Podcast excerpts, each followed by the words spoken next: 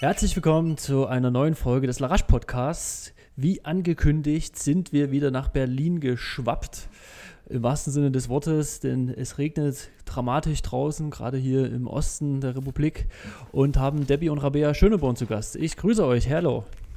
Hallo, hallo. Bei uns geht's jetzt wieder mit dem Regen.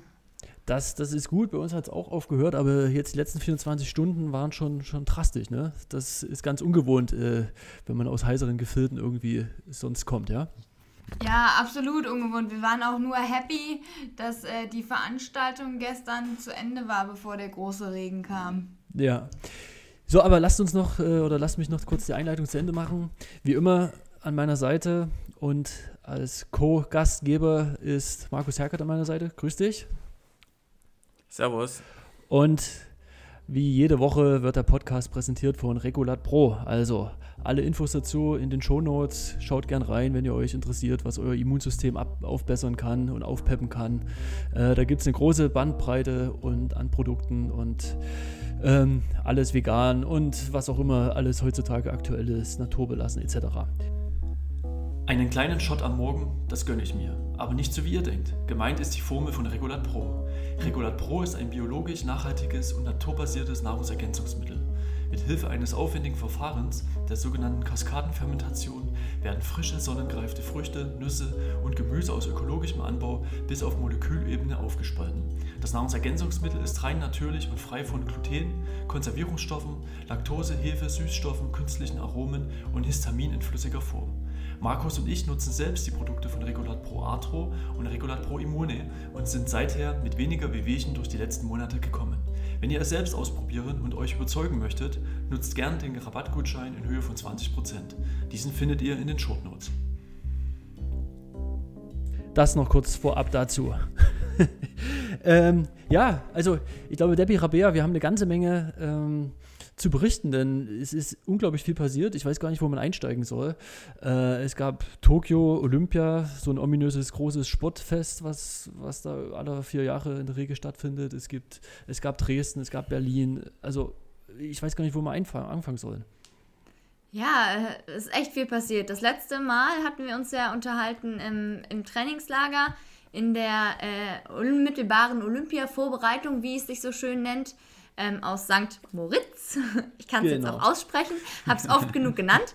Ähm, äh, genau, und seither, ja, sind wir ein bisschen rumgekommen und sind auch ein bisschen getrennte Wege gegangen. Also äh, haben beide sozusagen äh, viel erlebt und ähm, ja, müssten wahrscheinlich eigentlich zwei separate Podcasts jetzt mal aufnehmen, weil wir tatsächlich mal nicht so sehr zwillingslike unterwegs gewesen sind.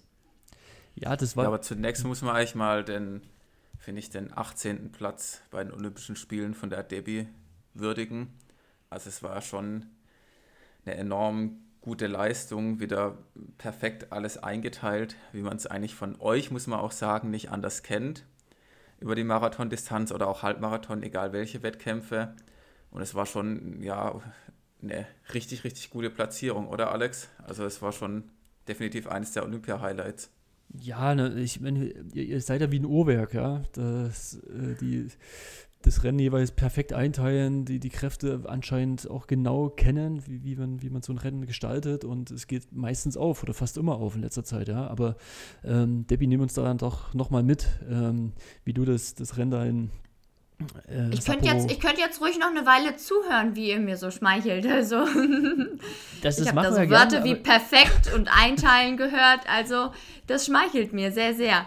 Ähm, ja, nee, ich nehme euch, nehm euch gern mit, weil. Als ich es so gesehen habe mit meiner Freundin, und zwar gleich von Anfang an klar, bei der Debbie, das kann nur gut werden von der Aufteilung her. Also irgendwie, das habe ich schon, da haben wir schon beim Schauen im Gefühl gehabt du kannst dich da einschätzen, du weißt, wie die Bedingungen sind und so ist es ja auch am Ende geworden, hinten raus. Er hat sich so dabei bei Kilometer 5 bei Platz 68 rumgedümpelt bin. Ähm, ja, nein, tatsächlich ist es sich am Ende sehr, sehr gut ausgegangen und ich bin wirklich sehr glücklich mit dem Resultat. Wenn mir vorher jemand gesagt hätte, äh, Platz 18 bei Olympischen Spielen, ich hatte die 38. Meldezeit von der Qualifikation, äh, hätte ich gesagt, nehme ich. Ähm, und das ist am, Ende, ja, ist es sich prima ausgegangen. Ähm, das war mir aber im, vorher nicht so extrem klar, einfach weil ich noch keine Erfahrung mit Hitzemarathons oder mit Meisterschaftsmarathons hatte ähm, und das sicherlich auch in der, ähm, in der unmittelbaren Vorbereitung uns dann alle doch sehr beschäftigt hat. Man muss dazu sagen, dass wir halt auch einfach ein bisschen Pech gehabt haben, was die Wetterbedingungen anging, weil wir ja eigentlich extra ausgelagert gewesen sind nach Sapporo, also 800 Kilometer von Tokio weg, ähm, damit wir bessere oder marathonfreundlichere klimatische Bedingungen vorfinden. Und das war schon ein bisschen ironisch. Also zum Tag des Frauenmarathons waren es bei uns in Sapporo dann tatsächlich drei Grad mehr als in Tokio. Ähm, und ähm, dass es so warm werden würde, das hatten wir auch in der Vorbereitung ähm, so jetzt nicht erwartet gehabt. Also die Durchschnittstemperaturen dort sind so um die 25 Grad. Das ist jetzt auch nichts, wo man äh, perfekt, perfektes Wetter sagt für einen Marathon. Das wäre mehr so unter 20 Grad. Manche sagen sogar 12 Grad ist die physiologisch ideale Temperatur für einen Marathon.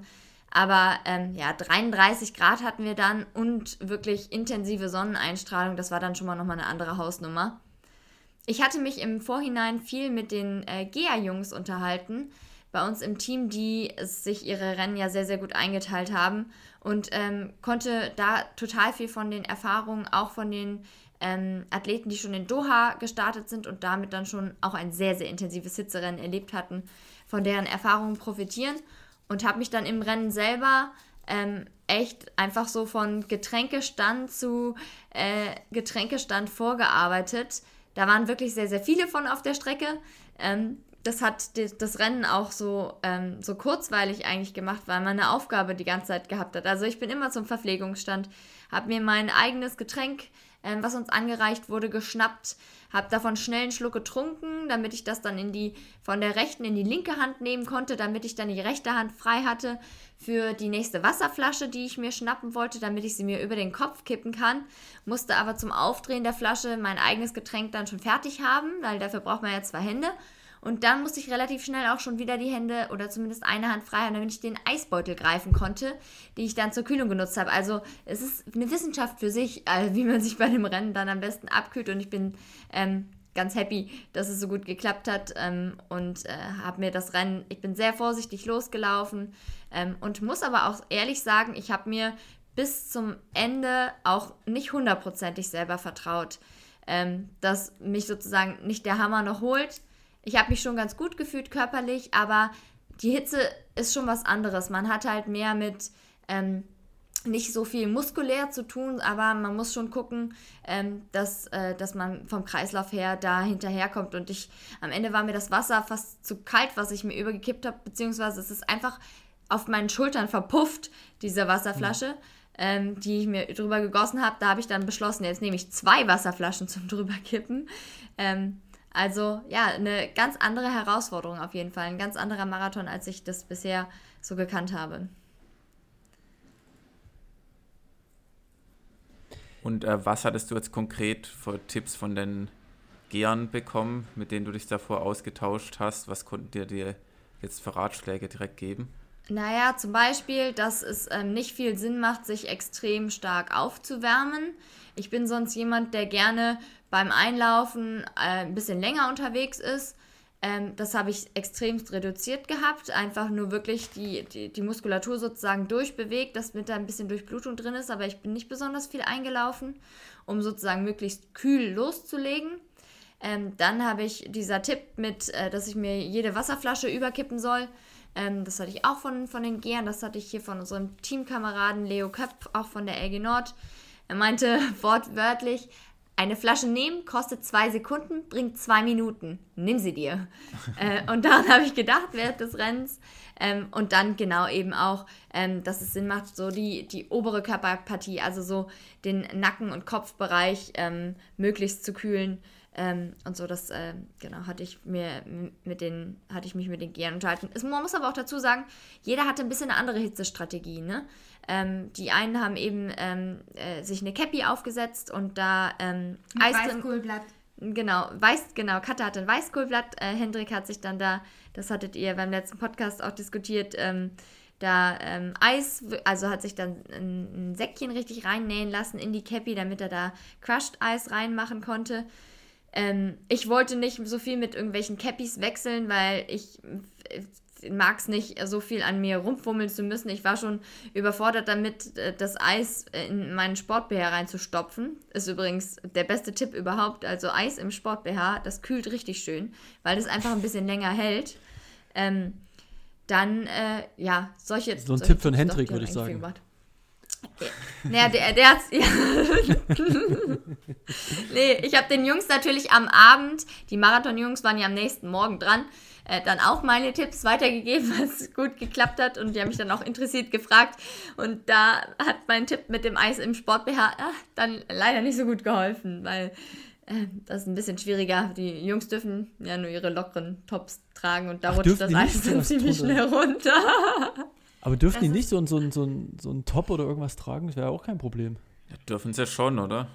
Also ja, aber es hatten wir jetzt, glaube ich, auch nicht in der richtigen Größe im Gepäck. Und ich glaube, wenn sie sich so ein Frauensport-BH von uns ausgeliehen, weiß ich nicht, Na, der, ob dann die Atmung nicht genau, eingeschränkt dieser, gewesen wäre. Genau, sein Sport-BH sitzt ja schon enger als so ein loses Shirt. Weiß ich nicht, ob man das dann im Wettkampf Ob man das den sollte. Männern zumuten sollte, ein Sport-BH zu tragen. Das so erste Mal im Wettkampf. genau. Ja, apropos kurz, kurz, kurzer äh, Eingerätscher, was man sich so alles in den Sport-BH stecken kann, habe ich nämlich jetzt auch wiederholt äh, oder wurde ich wiederholt nachgefragt.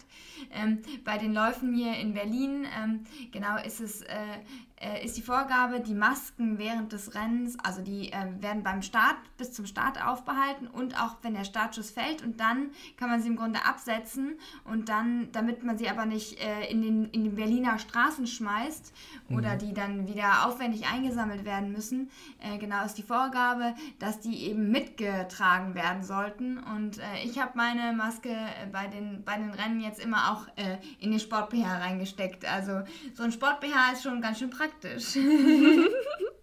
ja, manchmal steckt auch ihr Handy da drin. Ja.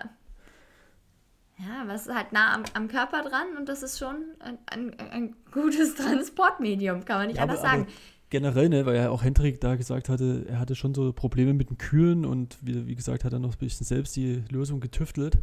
Ähm, vielleicht ist das was, ne, weil das ist direkt am Körper, ist am Herz oder was, was sagt ihr da von der Physiologie? Ist das das Entscheidende dort, Brust, Herz? Wo, wo die ja, Kühlung besonders effektiv ist? Also wie gesagt, ähm, subjektiv fand ich so im, ähm, im Nacken-Schulterbereich, also äh, ja schon, ja Rücken, Rücken, Nacken war eigentlich das, wo ich subjektiv am meisten Hitze hatte und wo ich das Gefühl hatte, das kann ich gut runterkühlen, ähm, ohne dass es nur so, so punktuell ist. Also zum Beispiel, ich hatte das im Training auch mal geübt, mir Eiswürfel dann in meine Cappy reinzustopfen. Hm. Davon bin ich A abgewichen, weil ähm, mir das Rumgefummel an der Cappy dann zu viel war. Ich muss dann immer noch meinen Zopf und ich mag gar nicht, wenn eine Cappy zu locker sitzt. Ich wollte eine aufhaben und gut ist. Ähm, aber zum anderen war es eben auch, dass teilweise diese Eiswürfel dann so punktuelle Kälte gemacht haben und ich dann eher so eine Gehirnvereisung an der Stelle gekriegt habe, als dass das mir eine gesamte Kälte für meinen Körper gegeben hätte. Und da muss ich sagen, also die Eiswürfel zwischen den Schulterblättern, das ist halt eine Stelle, die ist von der Haut nicht so empfindlich, dass du äh, diese Eiswürfel, dass du da irgendwelche Erfrierungsgefühle punktuell von kriegen würdest, aber sie bleiben eine Weile da und sie geben, das Wasser schmilzt dann und läuft dir dann halt auch den, den Rücken runter, was eine ganz angenehme Kühlung gibt. Ähm, also so müsste man also, mal eine wissenschaftliche Studie Genau, machen. viele hatten also auch ein Handtuch dabei, ein nasses, was ich. Sondern ihr habt das hinten dann immer reinge das Eis. Beides. Beides. Beides. Okay. Ich habe mir den Eisbeutel geschnappt vom Verpflegungstisch, der war in so einem Tütchen äh, Tütchen aufreißen. Also koordinativ hochst anspruchsvolle Sachen, ähm, die wir da machen mussten bei immer noch 330er Tempo. Ne? Äh, ja. Und da habe ich immer mit einer Hand reingelangt. Die erste Hand habe ich mir, und der DLV hat es uns besonders schwierig gemacht dieses Mal noch, weil durch die neuen, die neuen Race-Outfits bedeuten, dass man als Frau zwei Sport-BHs trägt, weil dieses Obermaterial ist eigentlich nur so ein, ja, so ein über Überziehstoff, der hält nicht besonders. Und der hatte ja auch den Reißverschluss, den man eigentlich wirklich komplett aufmachen konnte. Heißt, ich musste mich auch immer noch durch zwei Sportbärs durchfummeln. Und die erste, erste Handvoll habe ich dann immer vorne reingesteckt und die zweite Handvoll ging dann äh, hinten zwischen die Schulterblätter. Ähm, und das war echt ähm, die beste Kühlung so. Aber, Für mich jetzt. Hast du das vorher geübt genauso? Ähm, ja, wie gesagt, also ich hatte das mit den äh, in der unmittelbaren Vorbereitung. Ähm, wir waren ja, das muss ich vielleicht kurz umreißen, wir waren ja ähm, im Vortrainingslager, im Pre-Camp waren die GEA und wir Marathonis ähm, in einem äh, Vorbereitungstrainingslager 180 Kilometer von Sapporo weg, aber auch auf der Halbinsel Hokkaido, dass wir da ähnliche klimatische Bedingungen hatten. Und zu dem Zeitpunkt spätestens wurde uns dann klar, dass ähm, es eine Hitzewelle gibt, die auch wahrscheinlich anhält bis zu unserem Wettkampf. Man muss dazu sagen, montags nach unserem Wettkampf waren es in Sapporo 21 Grad. Äh, also wir hatten wirklich Pech mit unseren 33. Ähm, aber wir hatten dann in der Vorbereitung in Shibetsu, in diesem Pre-Camp, auch schon sehr, sehr warme Temperaturen. Ähm, und da habe ich das dann eben mal mit Eis unter die Käppi ähm, auch ausprobiert gehabt. Aber ich hatte noch nicht so eine, äh, eine professionelle Strategie, ähm, die ich jetzt längerfristig im Training hätte üben können. Die einzige Hitzeanpassung, die wir wirklich gemacht haben, war, dass wir und wir, meine ich, Rabea und ich, im Trainingslager in St. Moritz dann zwischendurch nach Chiavenna, nach Italien runtergefahren sind. Und einfach in der Hitze trainiert haben. Und in der Hitze trainiert haben, genau. Aber da hatte ich keine spezielle Kühlstrategie. Wir waren vom, ähm, vom DLV auch ausgestattet worden mit so Kühlwesten. Die waren wirklich ganz gut. Die hatten, haben wir alle bekommen. Ähm, vorm Start konnte man sich damit sozusagen möglichst ähm, ja, schon relativ kalt halten. Aber manche Nationen da sind die Mädels sind mit schlotternden Zähnen an die Startlinie gegangen. Da, da war ich echt ein bisschen verunsichert. Die haben sich da noch so Slushies reingezogen. Äh, Geil, dieses, diese Eisgetränke. Immer. Die haben mit den Zähnen, die haben mit den Zähnen geklappert im, ähm, ähm, da in, in, in der Mixzone und äh, im Callroom, wo wir dann gewartet haben. Und ich, ich war schon so, oh Gott, Mist, mir ist schon so ein bisschen warm. Also, ähm, ja, aber am Ende, ich, Hitze ist, glaube ich, so ein echt spezielles Ding. Es gibt die, die kommen ganz gut mit Hitze klar. Es gibt die, die können, äh, kommen damit klar, wenn sie sich gut darauf vorbereiten. Und es gibt auch, glaube ich, die, denen Hitze einfach viel ausmacht. Ähm, und ähm, man, ich habe den Vorteil, und ich glaube, das ist halt auch meine Stärke jetzt in diesem Marathon wieder gewesen, dass ich mich einfach so gesamtkörperlich ganz gut einschätzen kann und dass ich ein zumindest im Wettkampf recht geduldiger Mensch bin. Ich habe mir beim Loslaufen, ich musste mich schon zusammenreißen, auch nicht vorne mit loszugehen. Das war jetzt kein übermenschliches Tempo, was die angegangen sind. Aber ich habe mir innerlich gedacht, ich warte ab und wir sehen uns alle bei Kilometer 28 wieder. Ähm, und äh, genau, die Geduld muss man haben und sich dann eben auch so ein bisschen einschätzen zu können. Und ich glaube, das ist eher das, was mir jetzt geholfen hat, dass es für mich ein erfolgreicher Lauf gewesen ist, als dass ich die perfekte ausgefeilte Kühlstrategie gehabt hätte. Also ne, gute Einblicke. Ich bin gerade schon überrascht und ihr hattet ja auch noch den, den wärmeren Tag. Ähm, wie trotzdem noch mal ganz kurz zum Rennen. Ich meine, du hast das Rennen dann von, von hinten dann aufgeholt, bis zwei relativ gleichmäßige äh, Rennen gelaufen. Wie, wie war so Stimmung am Rand und wie hast du das so wahrgenommen? Und gerade auch nochmal das, das Olympia-Erlebnis, ja. Äh, wie, wie fällt so dein Fazit dazu aus? Ja, also zur Stimmung am Rand. Ähm, ich habe mich zwischendurch ermahnt, ähm, zwischen meinen ganzen Kühlvorgängen und dem, man schaut fünf Meter vor sich auf den Boden oder vielleicht noch auf ähm, den, den Rücken vor einem in der Gruppe, in der man läuft, ähm, habe ich mich zwischendurch ermahnt, auch mal hochzugucken ähm, in die Menge. Erstens, um noch irgendeinen kleinen Einblick von der Stadt zu kriegen, vielleicht zumindest ein, ein Gebäude zu sehen, weil da hatten wir sonst keine Gelegenheit zu. Ähm, und auch ähm, um zu gucken, ob eben Zuschauer da sind und ein bisschen was vom den Olympischen Marathon einfach auch mal so ein, ein Stück weit zu genießen. Im Marathon hat man nachher am ehesten die Zeit dazu, auch mal zwischendurch aufzugucken. Ähm, und nur beim Aufschauen habe ich gemerkt, dass auch wirklich Zuschauer am Rand gewesen sind. Ähm, mhm die sind sehr still gewesen. Ich habe das, ich habe jetzt genau den Vergleich. Also äh, vorgestern Abend bei, beim Nachtlauf in Dresden, wo ich gestartet bin, da war richtig Akustik am Rand. Da waren Stellen mit lauter Musik, da war so eine, ähm, so eine Kapelle am Rand. Und das muss ich sagen, ist das, was, was man dann auch mitkriegt, was einen sozusagen wachrüttelt und was sogar eine Motivationsgänsehaut ausgelöst hat.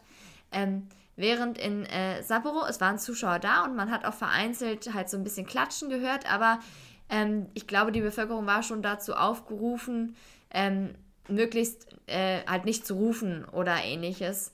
Ähm, und dass die Leute, man hat gesehen, oder für mich hat es den Eindruck gemacht, dass die Japaner interessiert gewesen sind. Die sind ja auch an sich sehr Lauf- und sehr Marathon begeistert. Ähm, Japan hat extrem viele erfolgreiche Marathonläufer und auch eine hohe Leistungsdichte, auch in der erweiterten Spitze. Von daher ähm, hat man schon gemerkt, die Leute sind interessiert, aber so richtig getraut hat sich dann doch keiner. Ähm, ja, so dass man nur beim Hochgucken gemerkt hat, dass die Leute wirklich zugeschaut haben, aber es war jetzt keine enorme Stimmung am Rand. Was aber ähm, auch schon jetzt, wenn ich überlege, was du so erzählt hast, ähm, sie hatte am Anfang, ähm, hatte Debbie im Grunde auch Sorge, dass man ja mit Steinen beworfen wird äh, oder. Äh, nee, ich habe gesagt, dass, sie, ich, Fall, dass genau. sie faule Eier bei uns an dem Bus genau, werfen. Genau, genau sowas. Und äh, ja, das, äh, das war dann doch definitiv nicht der Genau, Fall. also der Punkt des, während des Rennens war der eine. Ähm, aber generell, wie die Japaner uns empfangen haben, muss ich sagen, da, da war ich auf ein sehr Negatives eingestellt. Man hatte ja auch im Vorhinein gehört, 80 Prozent der Bevölkerung äh, möchten nicht, dass die Spiele stattfinden. Ähm, da habe ich mich schon ein bisschen drum gesorgt und das muss ich sagen, die, den Eindruck hatte ich vor Ort gar nicht. Wir hatten nicht viel Kontakt oder wir hatten keinen Kontakt. Ich glaube, ähm, ich bin dem, den japanischen, äh, der Bevölkerung, die jetzt nicht in unserer Bubble mit gewesen ist, äh, bin ich wahrscheinlich an der Strecke, das war sozusagen das nächste, wie ich jemals an irgendwem dran gewesen bin. Und das sind ja nur so kurze Momente, da siehst du nicht mehr mehr wirklich Gesichter. Ähm, aber sonst alle Leute, mit denen wir dort vor Ort zu tun hatten und was wir auch an Feedback bekommen haben, ähm, das war total herzlich, total willkommen ähm, und ähm, ja, viel, viel positiver, als ich ähm, das so erwartet hatte. Ähm, deswegen ähm, ja, das war eine große Erleichterung, dass wir da uns sehr willkommen gefühlt haben und mhm. nicht mit faulen Eiern beworfen wurden oder ähnliches. Im Gegenteil, wir hatten auch in diesem Pre-Camp, hatten wir dann zum Beispiel so eine Videokonferenz mit der Grundschule von vor Ort. Die waren super süß und super interessiert. Dann kam noch der Bürgermeister vorbei. Erst sollten wir alle ähm, uns mit ihm so treffen und winken. Und da meinte er, ah, aber doch nicht zu viele, weil dann entspricht sich mehr dem Hygienekonzept. Dann waren es nur ausgewählte Leute. Aber ähm, dieser Gedanke, die haben uns dann alle auch irgendwelche kleinen Präsente oder sowas noch dagelassen. Ähm, man hat sich schon sehr, sehr willkommen gefühlt. Und der Respekt dafür, dass man sozusagen olympischer Athlet ist, der war wirklich sehr präsent. Hendrik hat ja erzählt, dass ähm, davor in diesem Pre-Camp, wenn man rausgegangen ist, dass man da ein bisschen, ja, mehr oder weniger verfolgt wurde beim Training. Hat es euch auch so ein bisschen gestört, dass man da einfach nicht mal ein bisschen alleine sein konnte, sondern immer ein wachsames Auge auf einen geworfen wurde? Ich, ich muss sagen, ähm, ich fand es einfach ähm, Ressourcenverschwendung. Es mussten jedes Mal, wir hatten eigentlich, wir hatten zwei Laufstrecken. Eigentlich war das so vorgesehen, dass die Marathonläufer eine, eine Laufrunde haben, die war 18 Kilometer, 18 Kilometer und ein bisschen. Ähm, und die Geher hatten einen so einen abgesperrten Damm, der so wie so eine Sackgasse war, weswegen man den am Einstieg sozusagen ähm, absperren konnte. Ähm, und den konnte man dann sozusagen ohne äh, Begleitung hoch und runter laufen, halt zweieinhalb Kilometer äh, auf und ab. Ähm, und auf der Marathonstrecke, die war aber sozusagen auf der freien Straße, ähm, da brauchte man dann immer eine Begleitung von zwei Golfcars. Eins ist dann 100 Meter vor einem und eins 100 Meter hinter einem gefahren. Ähm, so dass wir dann auch so ein bisschen ja, gezwungen waren wir nicht. Wir hätten schon jeder immer sagen können, ja, ich möchte bitte eine halbe Stunde früher, ja, ich möchte bitte eine Viertelstunde danach. Ähm, und äh, man war aber dann ein bisschen eingeschränkt, weil ich wollte jetzt natürlich auch nicht, dass die zwei Beamten mit mir fahren, um dann eine halbe Stunde später mit Kata wieder loszufahren. Ähm, so dass das, äh, ja, ich dachte mir einfach, hier ist niemand. Wir, man muss sagen, Sapporo ist eine große Metropole. Shibetsu, das Camp, wo wir waren, ist ein Dorf, da sind, glaube ich, mehr Schafe als Menschen. Äh, plus, plus, es war halt auch Lockdown. Ich glaube, das, man hat kaum Leute auf der Straße gesehen. Ähm, deshalb sind wir dort auch wirklich gar keinem begegnet und deswegen fand ich es dann schon, ja, ein Stück weit, was heißt unnötig, aber es hilft auch nichts. Sie machen das ja auch ja nicht freiwillig und es war Teil des Hygienekonzepts und die waren sehr, sehr streng in der Umsetzung. Und ob es jetzt nötig gewesen ist oder nicht, haben wir dann einfach nicht in Frage gestellt, weil wir eh nicht darüber diskutieren konnten. Ja, was vielleicht ein bisschen nervig war, ist äh, genau, dass äh, spontan den Dauerlauf verlängern, das muss man dann erstmal vermitteln. Oh, einmal habe ich mich richtig aufgeregt. Da wollte ich dann äh, einen längeren Dauerlauf machen ähm, und hatte mich gut gefühlt und wollte dann spontan zwei Kilometer noch hinten dranhängen. Und leider sprechen die auch wirklich kein gutes Englisch dann dort oder teilweise gar nicht. Äh, und den zu verklickern, dass ich jetzt hier nochmal irgendwo einen Loop machen möchte. Ich hatte halt dann nur die Option, nochmal umzudrehen, einen Kilometer zurück. Äh, ich durfte dann nicht, das war, ja, das, äh, ich, ich, ich, schweife ab. Äh, auf jeden Fall, ähm, ja, da, da ich dann, irgendwann habe ich dann einfach, nachdem ich fünf äh, Versuche gestartet hatte, denen zu erklären, dass ich hier irgendwo, wo es ihnen am besten passt, noch einen Kilometer einstreue. Und dann waren wir am Ende der Strecke und ich so, ich drehe jetzt um und laufe noch einen Kilometer in die Richtung. Ähm, und dann haben die Golfkasse halt einfach gecheckt, dass ich umgedreht bin und haben auch gewendet und ich wurde auch nicht des Landes verwiesen. Aber ich wurde auch ich wurde natürlich verstoßen. auch nicht alleine gelassen. Nein. Ähm, aber ja, okay. ja, waren so Einschränkungen. Ähm, ja, da ge gewöhnt man sich dran oder gewöhnt man sich auch nicht dran. Ich fand es sehr, sehr schade, dass wir nur auf dieser, äh, dieser Asphaltstrecke, es war halt eine Straße, laufen durften weil es natürlich extrem warm gewesen ist und man dort auf dem Asphalt von der Sonne von oben und unten gebacken wird, noch zusätzlich zu den Temperaturen. Und ich bin so jemand, ich laufe einfach auch gerne in den Wald und in die Natur und dort war schöner Wald und schöne Natur, zumindest soweit wir das beurteilen konnten von der Straße aus, weil wir durften halt nicht auf den Feldweg oder in den Wald abbiegen. Das war eigentlich eher das, was ich schade gefunden habe. Hat er dann abgehärtet für den Marathon?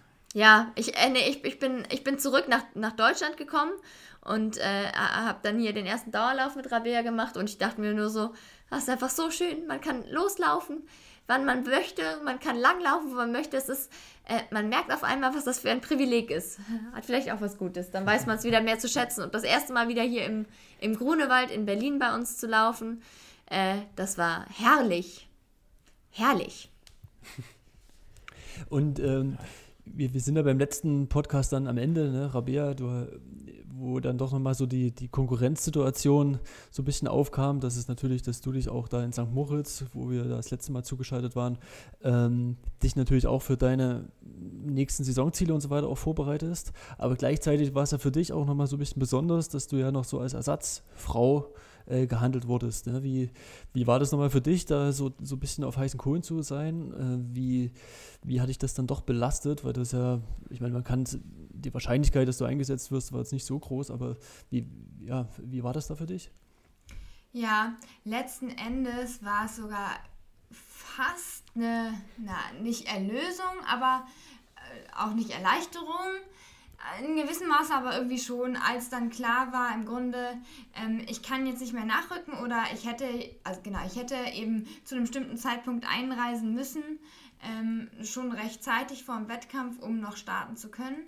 Ähm, das, und als dann die, ja, die Wahrscheinlichkeit so gering war, dass ich nachrücke, ähm, genau, und mich da im Grunde dann dagegen entschieden hatte und damit dann klar war, ich werde nicht starten, ähm, war zumindest dieses uh, die ganze Zeit on hold sein und irgendwie auch, es ist ich finde es nicht so cool, darauf zu lauern, dass äh, halt einer von den, mhm. von den ersten dreien nicht mitlaufen kann, weil das wünsche ich natürlich auch niemandem.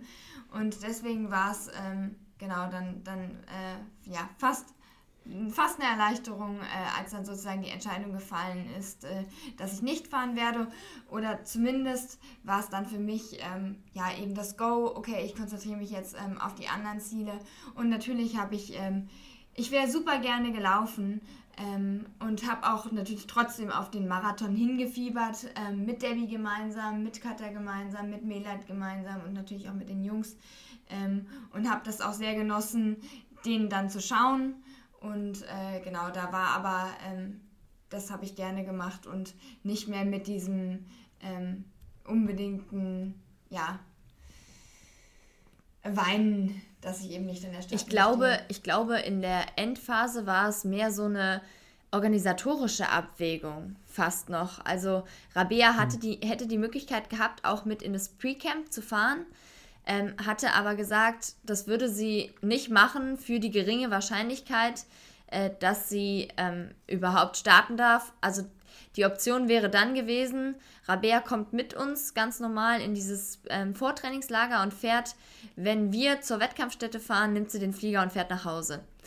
Die ganze Prozedur mit diesen PCR-Tests, mit der Einreise, wir sind, wir haben ewig gebraucht, um einzureisen. Ich bin äh, mittwochs morgens um 9 Uhr bin, äh, haben wir hier die Haustür verlassen, bin ich zum Flughafen. Ähm, dann ist abends um 18 Uhr der Langstreckenflieger über Nacht nach Tokio gegangen. Dann hatten wir dort sechs Stunden Aufenthalt. Dann haben wir noch einen, ähm, da waren dann die ganzen ähm, Einreisedokumente, die ganzen PCR-Tests. Ich hatte noch einen Mega-Stress in Frankfurt am Flughafen, weil man auf, aus heiterem Himmel auf einmal meine PCR-Tests, die ich extra bei zertifizierten Labors gemacht hatte, nicht anerkennen wollte. Ähm, das war, glaube ich, am Ende der Fehler einfach von ähm, diesem ähm, äh, Arzt in diesem, in diesem Testzentrum, hm. weil niemand hat am Ende an meinen Tests rumgemeckert. Ich habe dann da aber noch so einen Blitz-PCR-Test, so einen 6-Stunden-PCR-Test gemacht.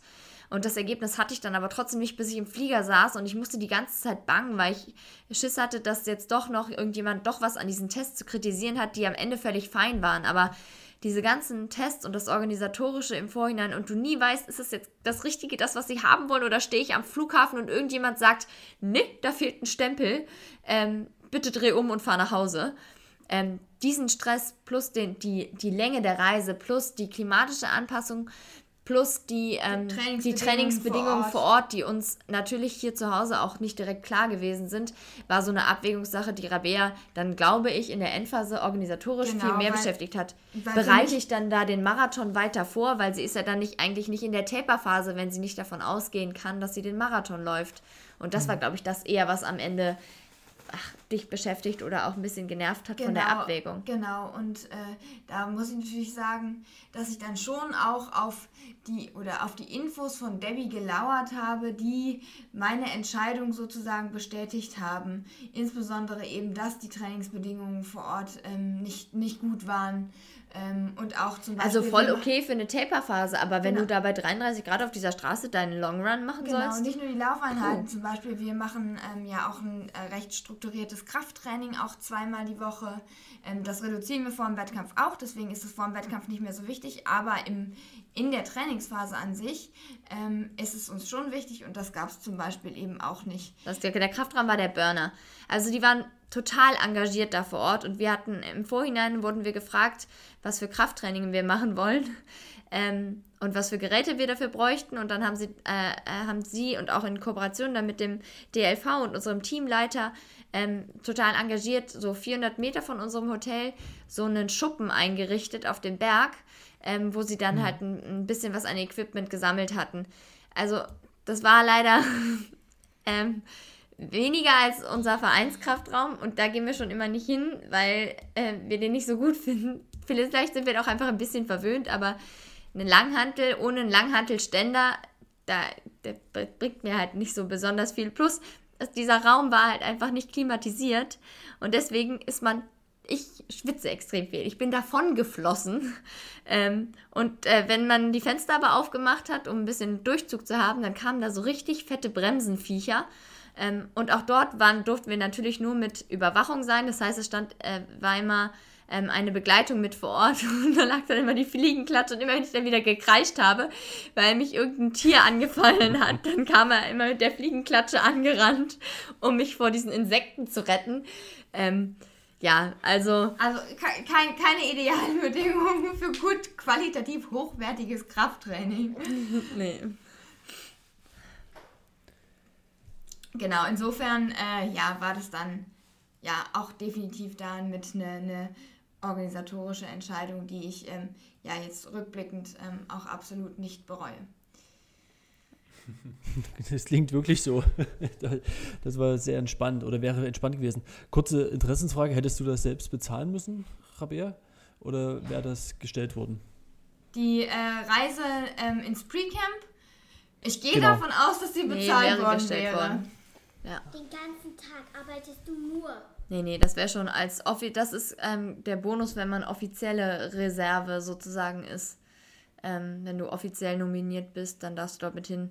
Es ist ja auch bei den Staffeln ähm, zum auch, Beispiel ja, gang und gäbe, dass die auch mit ähm, sogar ins Dorf gefahren genau, sind. Genau, das ist eben nochmal was anderes. Bei uns war ja ähm, auch, also bei uns war für den Ersatz gesetzt, dass ähm, äh, ja, der Ersatzläufer oder diese Ersatzläuferin eben nicht mit ähm, nach Sapporo fahren darf. Das heißt, zwei Tage vorher muss klar sein, wer im Grunde startet. Das ist bei den Staffeln natürlich auch nicht so, sondern das wird viel kurzfristiger entschieden. Ja, ist ja auch logisch, weil also da ist ja die, also wenn naja, einer, wenn einer als Marathonläufer auch beim Warm-up ja, noch verletzen. Ja, okay, bei, bei den Staffeln ist es, wenn dann einer aus der Staffel ausfällt, dann, dann ist direkt die ganze Staffel ja. hinüber. Also das ist schon nochmal ein anderer Könnte man auch die Regeln ändern, muss halt einer statt 100 200 Meter rennen oder ja. statt 400 800. Pech gehabt. ah, das, das wäre mal was. Sag das mal den Kurz- und Langsprintern. Das wäre doch mal lustig, oder? Auf jeden Fall. Ja, vor allem bei 4, 4x400 Meter Staffeln, wenn dann eine oder einer 800 Meter rennt, das würde ich mal ganz sehen. Oh. Aber. Oh. Ja, oder halt den ersten und den letzten. Oh, das ist, glaube ich. Äh, wir entwickeln schon ganz neue Formate. Laktat kommt, da spritzt dir das Laktat richtig aus den Ohren raus. Hast du schon richtig. Aber wenn wir jetzt gerade schon bei den Bahnwettkämpfen sind, was habt ihr da so mitbekommen von den, vom übrigen Tokio, von Leichtathletik-Bahnwettkämpfe, von anderen Sportarten? Ähm, Konntet ja, ihr das dann ja, verfolgen? Das, das, oder das passt auch echt. Das passt auch echt noch gut in die Kategorie ähm, Stimmung. Ähm, wir hatten in, ähm, in dem Pre-Camp in Shibetsu hatten wir einen Essensraum. Dort hatten, hatten, wurde uns ein großer Fernseher aufgebaut, ähm, über den wir dann äh, uns die Leichtathletik-Events dann ähm, immer angeschaut haben. Meistens hatten wir einen kleinen Fernseher nebenan, wo wir dieses japanische Bild hatten. Und dann haben wir uns auf den großen Fernseher mit dem Computer oder mit dem Stream ähm, äh, das deutsche Fernsehen geholt, ähm, weil wir dann auch gerne deutsche Stimmen dazu hatten. Und das war eigentlich ganz cool. Und trotzdem war es irgendwie paradox, weil wir konnten uns die Spiele nur genauso im Fernsehen angucken, wie wir das zu Hause auch gemacht hätten, außer äh, Bonus, wir waren zumindest in der gleichen Zeitzone, das heißt, wir konnten dann zum Abendessen die coolen Finals gucken. Ähm, aber ansonsten äh, ist es schon äh, extrem merkwürdig, sich, sich zu, man musste sich schon sagen, ja, ich bin jetzt bei Olympischen Spielen, weil du, den Livestream gucken hätte man genau, genau und, und in Sapporo und da war ich echt ein bisschen enttäuscht, muss ich sagen. Ähm, ich glaube, auch das lag am Hygienekonzept, dass man halt einfach verhindern wollte, dass die Leute sich sozusagen versammeln. Weil wir waren dort alle in einem Hotel untergekommen, die Marathonläufer und die Geher. Ähm, und es gab ein zweites Hotel, wo dann Essen stattgefunden hat und organisatorisches. Das war so schräg gegenüber auf der anderen Straßenseite. Ähm, und dort gab es zwei Dining Halls. Ähm, und da war, das waren äh, hohe Wände und alle mussten eh wie so in der Schulklasse an so ähm, an Tischen nach vorne gerichtet sitzen, sodass man eigentlich perfekt einfach vorne an diese Wand, Wand eine fette Leinwand hätte klatschen können. Ähm, und jeder hätte zumindest beim Abendessen ein bisschen ähm, Olympia gucken können. Ähm, aber, aber, das, das haben sie, nicht. aber das gab es nicht. Und leider war das Internet auch so überlastet, weil natürlich alle nur auf ihren Zimmern dann mit ihrem Handy versucht haben, irgendwas zu streamen dass man keine Chance hatte, ein, auch nur eine einzige Sache annähernd wackelfrei sich anzugucken, sondern da mussten wir dann auf das, was das japanische Fernsehen uns äh, geliefert hat, ähm, äh, zurückkommen.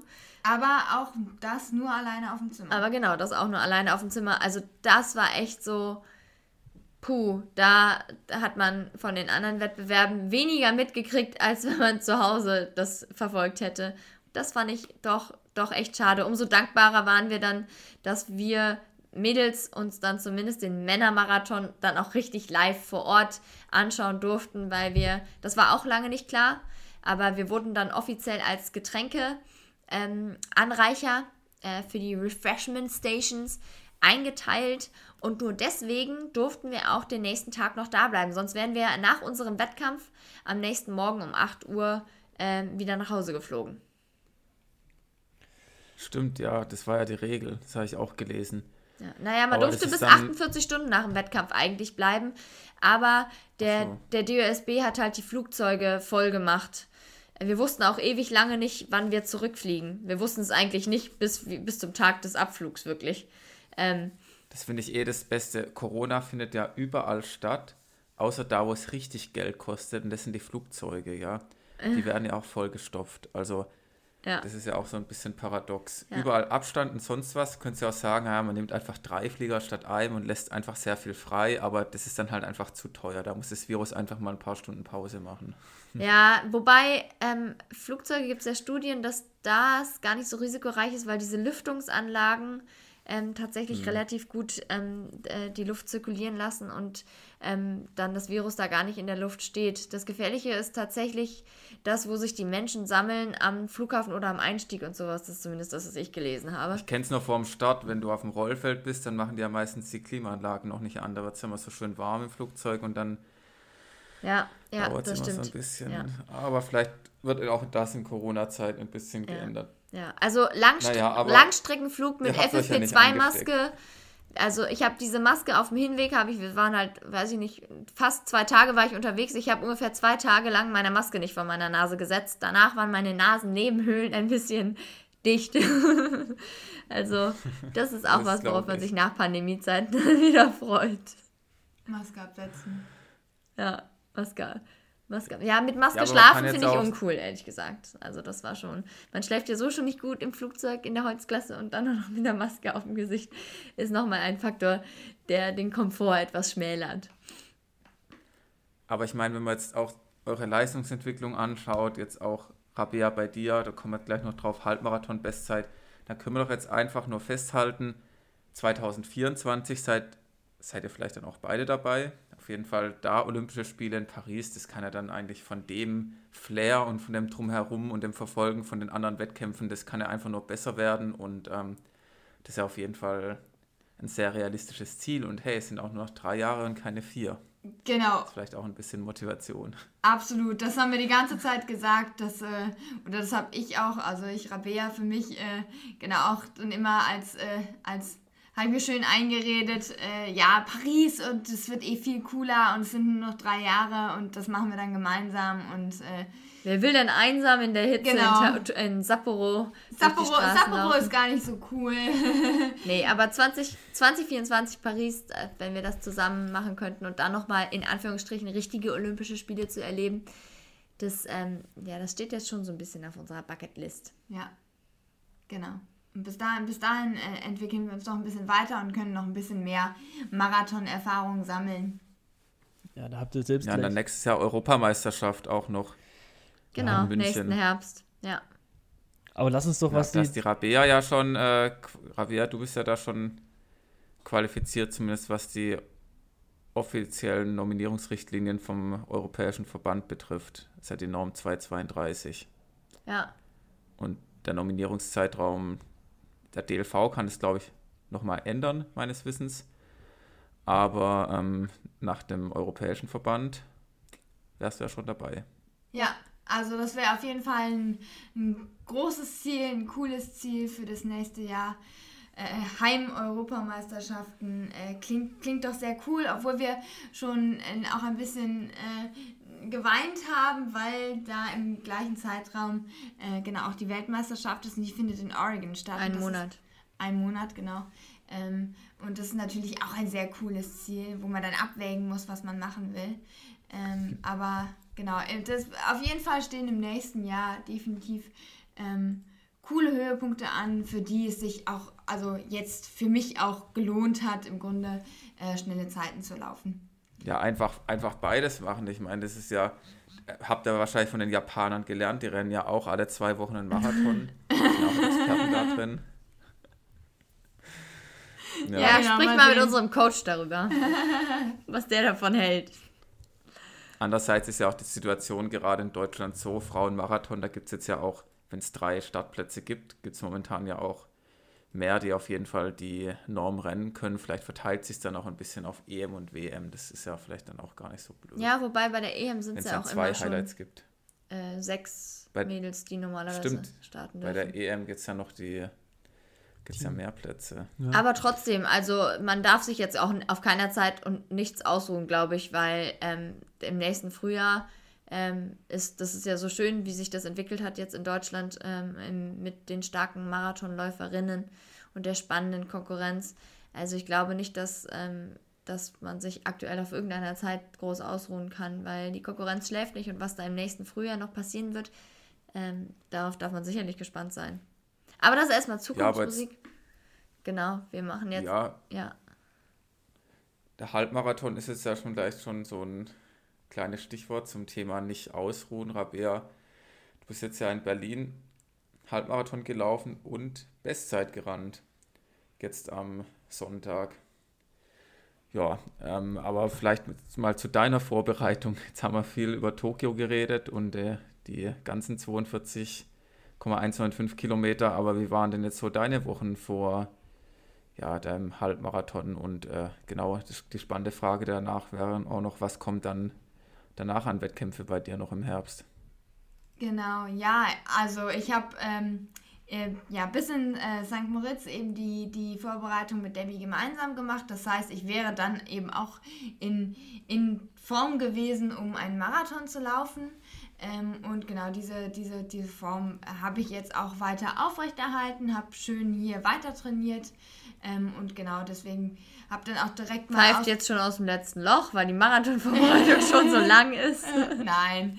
Also ich habe nicht, mehr, hab nicht mehr ganz so hohe Umfänge geschrubbt erstmal. Also das ist dann über, über äh, wie viele Monate immer dann doch die, die 200 Kilometer habe ich jetzt nicht, äh, habe jetzt nicht gemacht. Glaub, Aber es ist schon deswegen auch eine andere Vorbereitung, als du sie sonst gehabt hast, weil genau. sie sich natürlich länger zieht und man dann ein bisschen anders natürlich Belastung und Entlastung steuern muss. Genau, also ich habe jetzt im Grunde dann verhältnismäßig früh viele Kilometer gemacht und jetzt zwischendrin im Grunde nochmal Kilometer reduziert äh, und habe das eben ausprobiert, auch wie es ist. Ähm, ich hatte, war ja auch zum ersten Mal in der Höhe gewesen, das heißt, das war auch eine neue Erfahrung für mich und bin dann eben eine Woche später ähm, in Berlin die ähm, Adidas Runner City Night gelaufen, also genau den 10 Kilometer Rennen und habe da mal getestet, äh, wie so die Form ist. Das war auch ein Rennen, was sehr viel Spaß gemacht hat. Eigentlich das erste, ähm, an dem auch mehr, wieder mehr Teilnehmer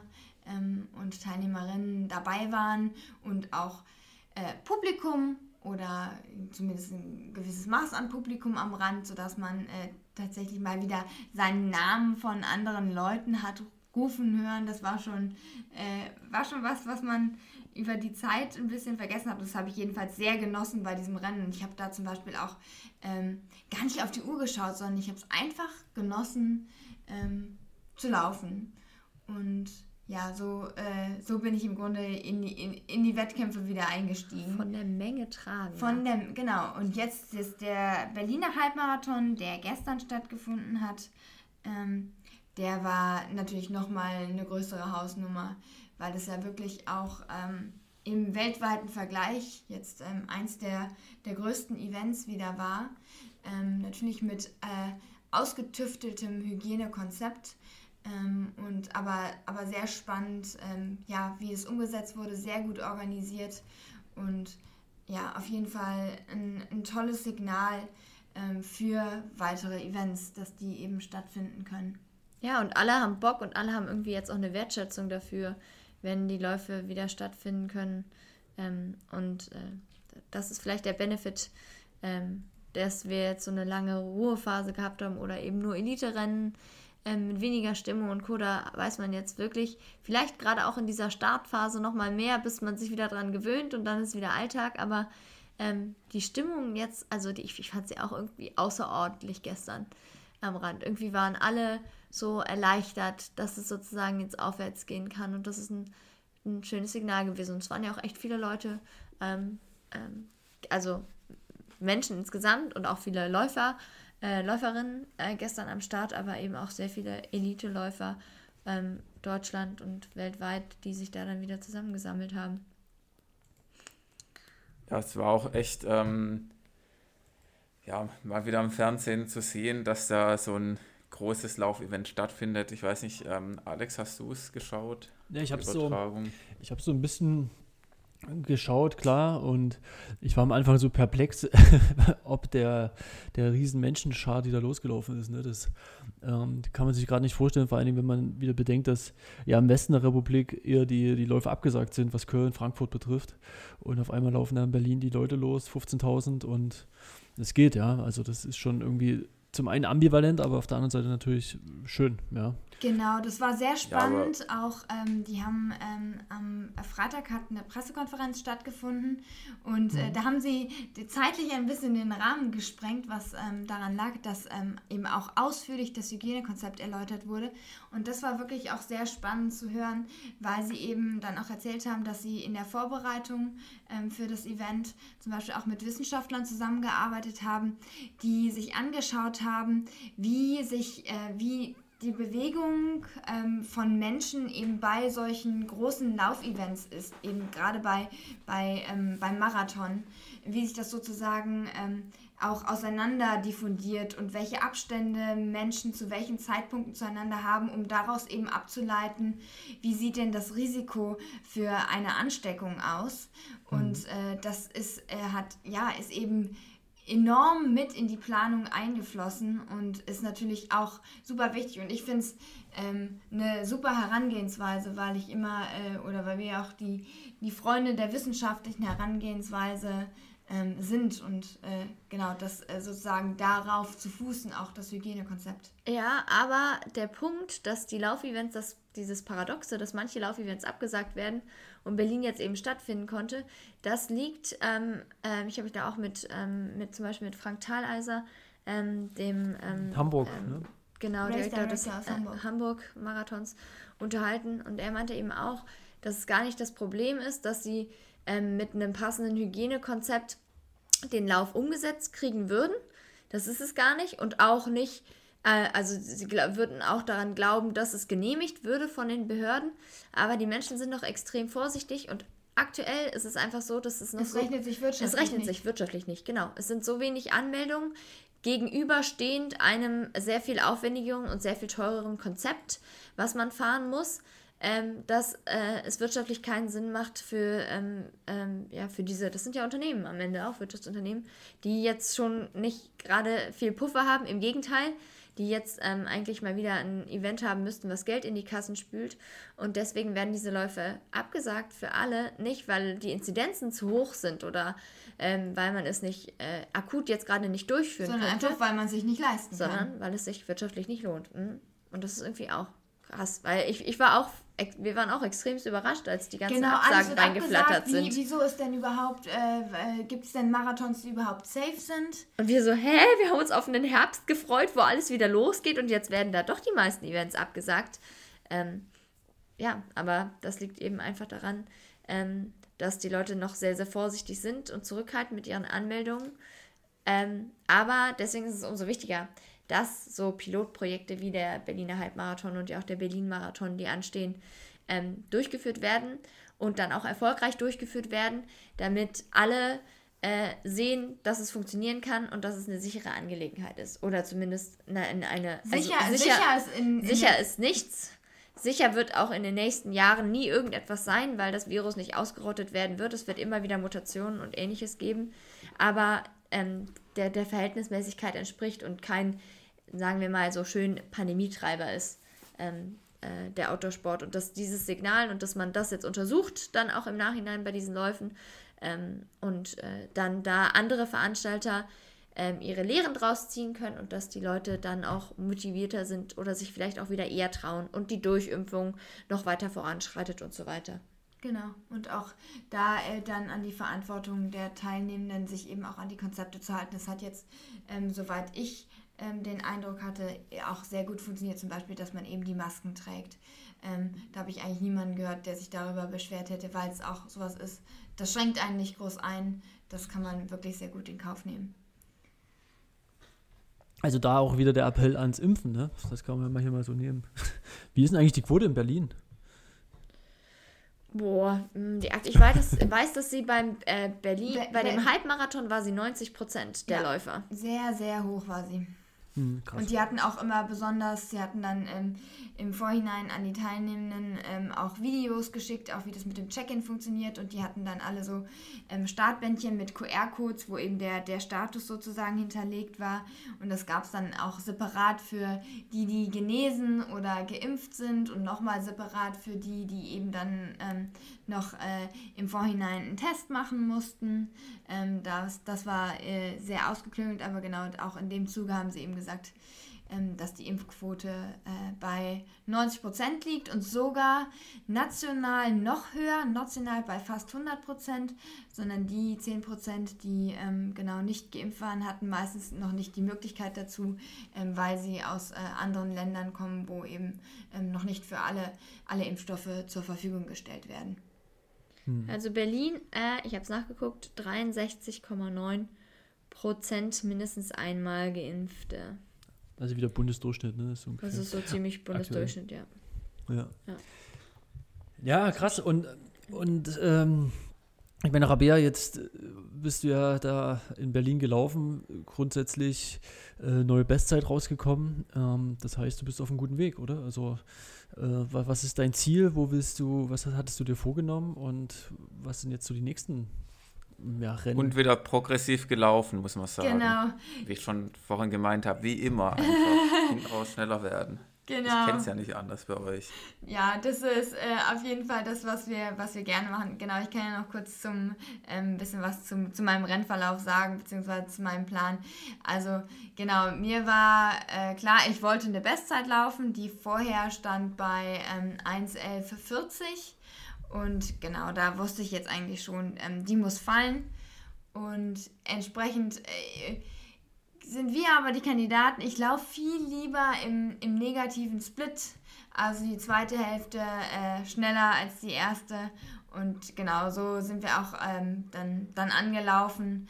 Ähm, ich bin auf 1,11 ähm, genau im, im Kilometerschnitt äh, losgerannt und ja, die Strecke, das war so ein bisschen tricky, weil am Anfang, die ersten Kilometer, ja, äh, hatte man schön Mitwind und dann gab es im Grunde zwölf Kilometer Gegenwind und da habe ich mich echt, irgendwann habe ich mich gefragt, Mann, hört, hört, gibt es auch mal wieder eine Passage, wo dann wieder Mitwind ist ähm, und ich bin super dankbar, dass ich da in der, in der Gruppe war und dass ich Steffen Ulitschka als, als meine Begleitung ähm, hatte, ja, der sich auch wirklich dann in den Wind gestellt hat und sicherlich ähm, mir da einen großen Benefit gebracht hat.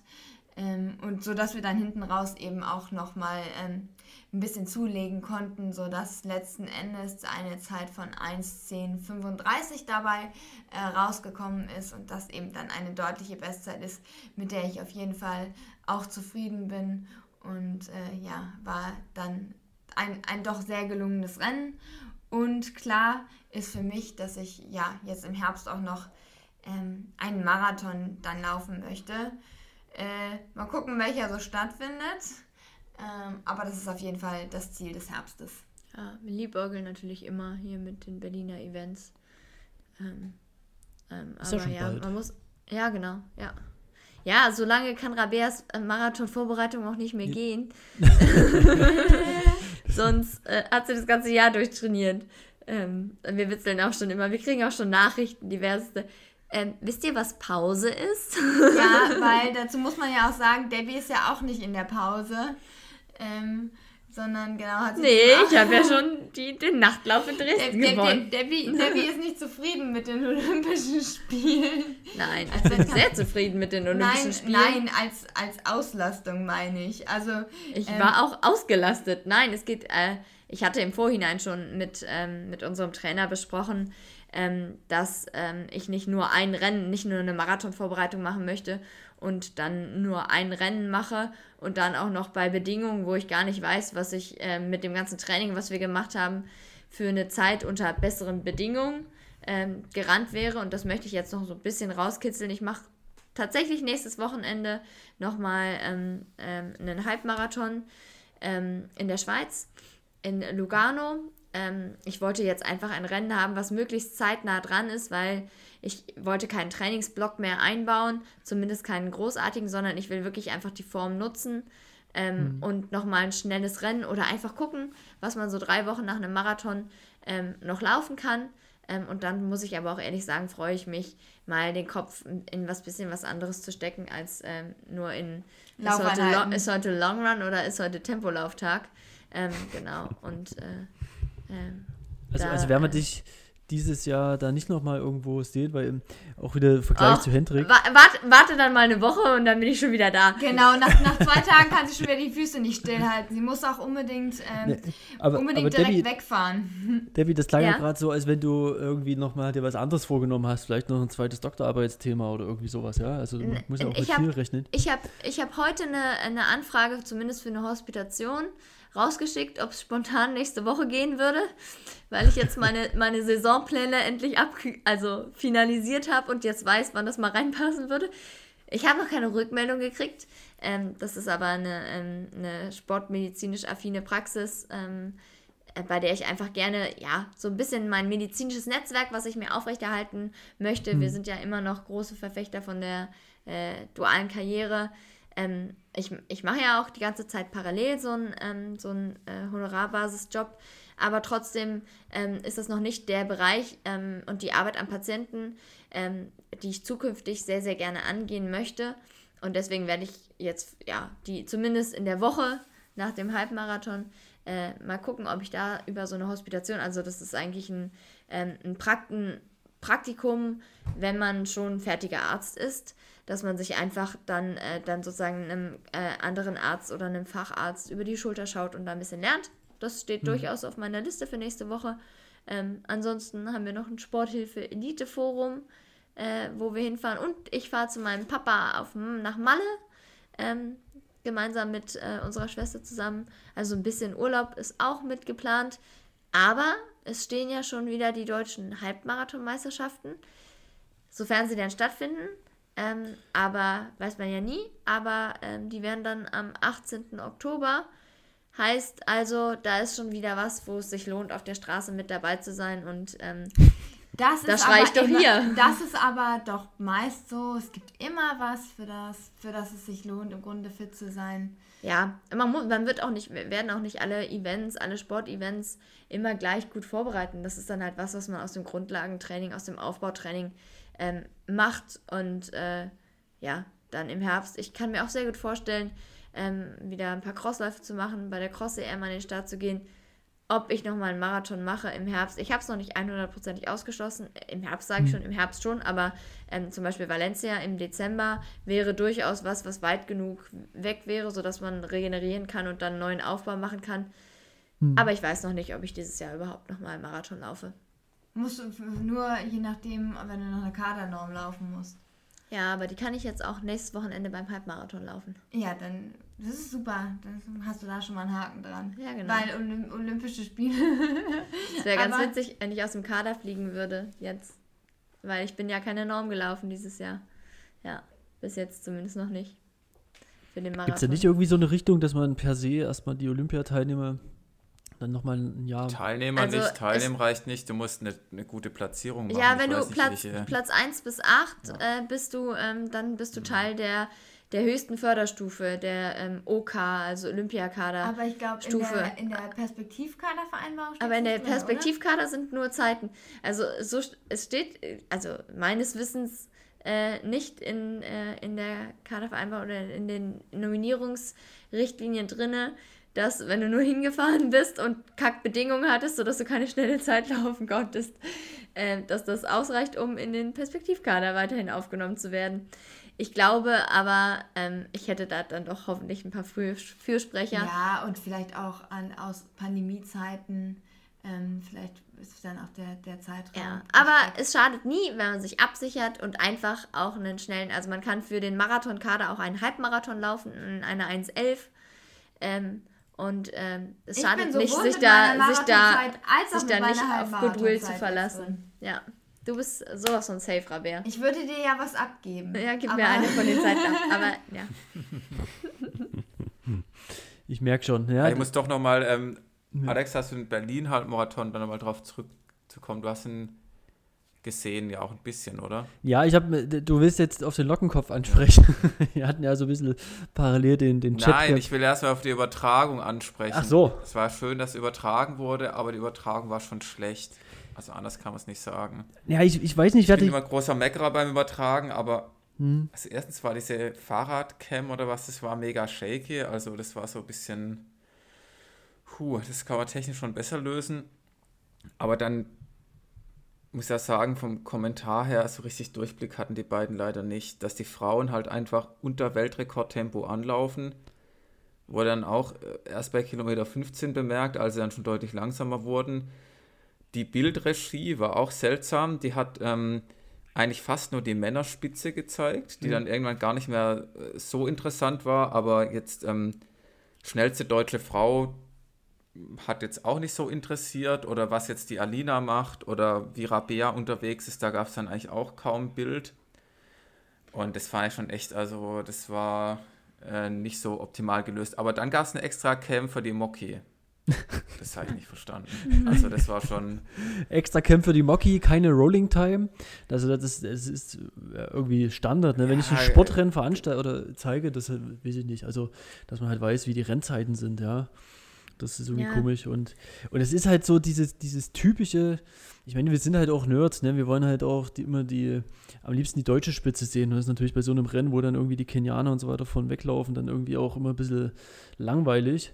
Ähm, und dann hast du immer so einen Splitscreen gehabt, wo du dann irgendwie so die Massen halt einfach gesehen, ja, was aber irgendwie auch gar nicht so ja, da rennen halt Leute, ne? so, so ein Massenschwarm, der sich da irgendwie fortbewegt. Ja, aber Alex ist ja so, ich meine, das schauen jetzt ja nur Leute wahrscheinlich hier in ja, genau, das, das Deutschland, einen deutsch kommentierten Stream und dann ist es ja, ich meine, das ist ja schön, wenn die dann unter einer Stunde oder unter 59 Minuten rennen oder sonst was, aber das ist dann nachher vielleicht nicht so interessant, wie wenn jetzt die Rabea auch noch als Berlinerin deutlich Bestzeit rennt, ich glaube, da könntest du halt einfach wesentlich mehr Zuschauer begeistern. Ich will jetzt auch gar nicht sagen, dass es das andere ist natürlich sportlich betrachtet dann schon die bessere Leistung absolut gesehen. Aber das ist halt bei einer Übertragung, wo man jetzt nicht in die große weite Welt ausstrahlt, sondern für das deutsche Publikum vielleicht ein bisschen ungünstig gewählt, weil ähm, gerade die, die vielleicht auch weniger mit den Zeiten anfangen können, jetzt auch von den Top-Männern, die sagen halt, okay, die rennen sehr schnell, ob die jetzt 2,45 oder 2,50 rennen, mit den Zeiten könnt ihr jetzt eh nichts anfangen, die Zuschauer, die wollen vielleicht sehen, aha, da ist jetzt vielleicht ähm, jemand dabei, der ähm, eine deutsche Statterin oder auch ein deutscher Statter, die kennt man dann vielleicht, hat es schon irgendwo gesehen, ah, die Schwester war noch bei Olympia, da so ein bisschen eine Story machen.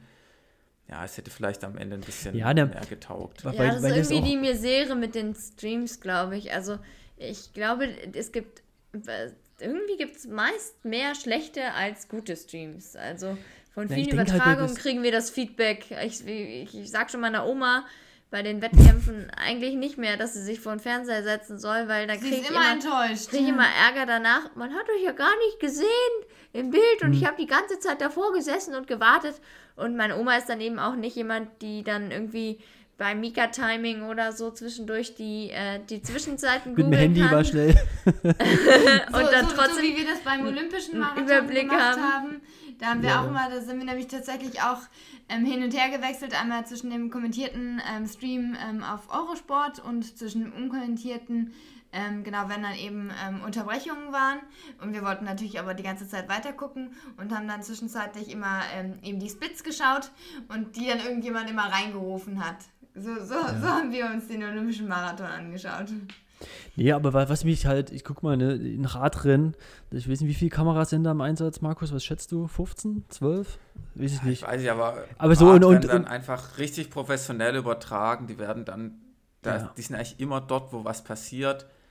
Obwohl es ja auch stundenlang geht, ist ja nicht so, das ist ja auch über ja, und ich denke halt auch, das geht dann über drei Wochen und das, das Niveau muss dann auch die Einspieler sind gut und ja. ja, das ist ja ganz ja, andere Ja, Liga. Jungs, ihr müsst das Repertoire, ihr müsst das Repertoire von Larache noch, um, noch um äh, ein paar Mitarbeiter äh, erweitern und dann macht ihr so eine äh, äh ja, einen richtig guten Livestream also jetzt, und wir, wir euch dann bei den Events an, dass man euch einkaufen kann.